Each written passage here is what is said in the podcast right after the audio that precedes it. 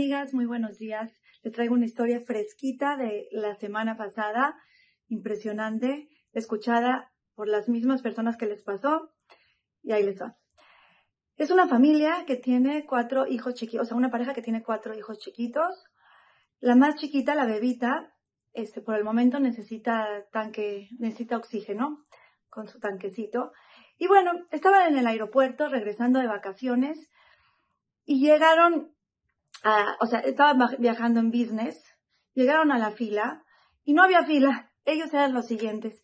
Llegaron, eh, llegaron en ese momento faltaban más o menos una hora cuarenta y cinco para el vuelo. Eran los primeros, estaban viajando este, con priority, o sea, tendrían que pasarlo rápido y de repente empieza a pasar el tiempo y no los pasan, no los pasan, no los pasan. La persona que tiene ahí deteniéndole las maletas les dice, les dice, le dice al señor, yo creo que este señor les quiere hacer una maldad. Yo nunca, desde que trabajo aquí, nunca he visto que les hagan esto. Y siguen sin pasarlo, sí, ahorita, no se preocupe, ahorita, ahorita, ahorita, ahorita. De repente pasan, este, le dice, este, el señor al joven que lo está teniendo, le dice, no, no es ya muy tarde, no, no, no, no se preocupe, van bien. Y, y le pide los pasaportes, le dan los pasaportes, se tarda, se tarda, Después les dice, no les voy a hacer el cuento largo, el punto es que les, les, emite las entradas del vuelo y antes de dárselas, les dice, ustedes no van a viajar en este avión. Y él no está entendiendo. ¿Cómo que no va a viajar en este avión? Ustedes no pueden viajar en este avión, ya es muy tarde, ya no les voy a recibir las maletas. Y este señor se empieza a poner mal porque tiene todos sus niños chiquititos, porque tiene que regresar a su trabajo, porque eh, se dio cuenta cómo este señor le hizo una maldad y se empezó a poner muy alterado y, el otro señor, no, no lo voy a hacer, bueno, eh, mándame al supervisor, no, yo soy el supervisor y mi supervisor no lo puede atender ahorita, bueno, por teléfono, no, no, no, y dice, dice esta persona que se puso tan tan mal, se le subió, o sea, de verdad se le subió tanto la presión, dijo que empezó a sudar y que se iba a desmayar.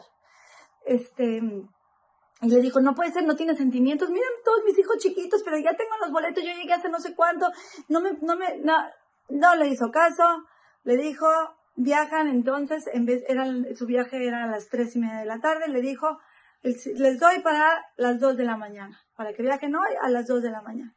Y este señor, con muchísimo coraje, ni modo, les dice, vámonos, le pidió que les guarden las maletas, no les guardo nada, y se están regresando. Escuchen esto, por favor, se suben al taxi.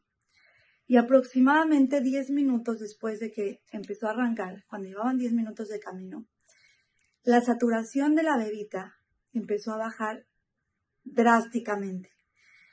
No estaba pudiendo oxigenar bien, no estaba pudiendo respirar bien y empezó a bajar y a bajar y a bajar.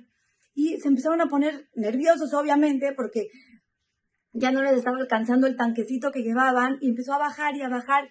Y total llegaron a urgencias, llegaron al hospital, le tuvieron que sacar las flemas con el tubito que pasa hasta adentro, se la sacaron, tenía, la, la cosa es que se le habían pasado unas flemas o sea, el pulmón, no me acuerdo si me dijo el derecho o el izquierdo, estaba lleno de flema y cuando respiraba se le subía y le bloqueaba y cuando bajaba, un caos.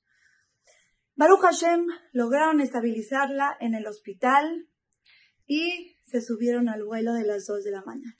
Queridas amigas, este señor, como cualquiera de nosotras, yo creo, estaba haciendo un coraje, pensando que este señor le estaba haciendo lo peor que le podía haber estado pasando, cuando en realidad Hashem estaba manejando todo de la manera perfecta.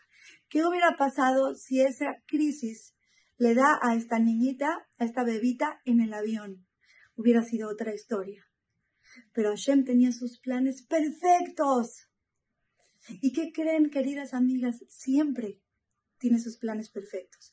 No siempre nos los demuestra de manera abierta, pero sí nos ayuda con historias de personas o a veces propias para enseñarnos que Él siempre está ahí, que tiene un plan mejor que el nuestro, que, que todo lo que nos está pasando, aunque lo veamos como algo malo, tenemos que tener calma porque lo está manejando Él.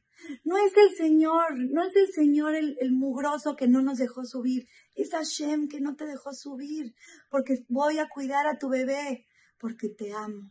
Queridas amigas, nos tenemos que quedar con estas historias en nuestro corazón para que cuando pasemos por cualquier probita entendamos que no es la persona, que no es la Ijire, que no es eh, mi jefe, que es Hashem y que tiene algo mucho mejor de lo que nos podemos imaginar. Queridas amigas, detrás de cada situación que nos sucede hay una gran veraja. Que Bezrat Hashem, toda nuestra vida esté llena de alegrías reveladas y que esos pequeños detalles y esas probitas las pasemos con emuná entendiendo quién nos las está mandando y por qué nos las está mandando. Las quiero mucho y les mando un beso.